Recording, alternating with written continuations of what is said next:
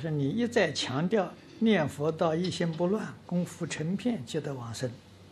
若行者口里念佛号，心中继续呐喊阿弥陀佛，请快来接我，是往生的助缘，还是持续的干扰？如果你口里念，心里头也在喊阿弥陀佛，快来接引呢，这就叫功夫成片。这就是一心不乱，为什么呢？你心跟口相应啊，就怕心里头念这个是口里念阿弥陀佛，心里去想贪嗔痴慢，那就错了，那就不能往生了。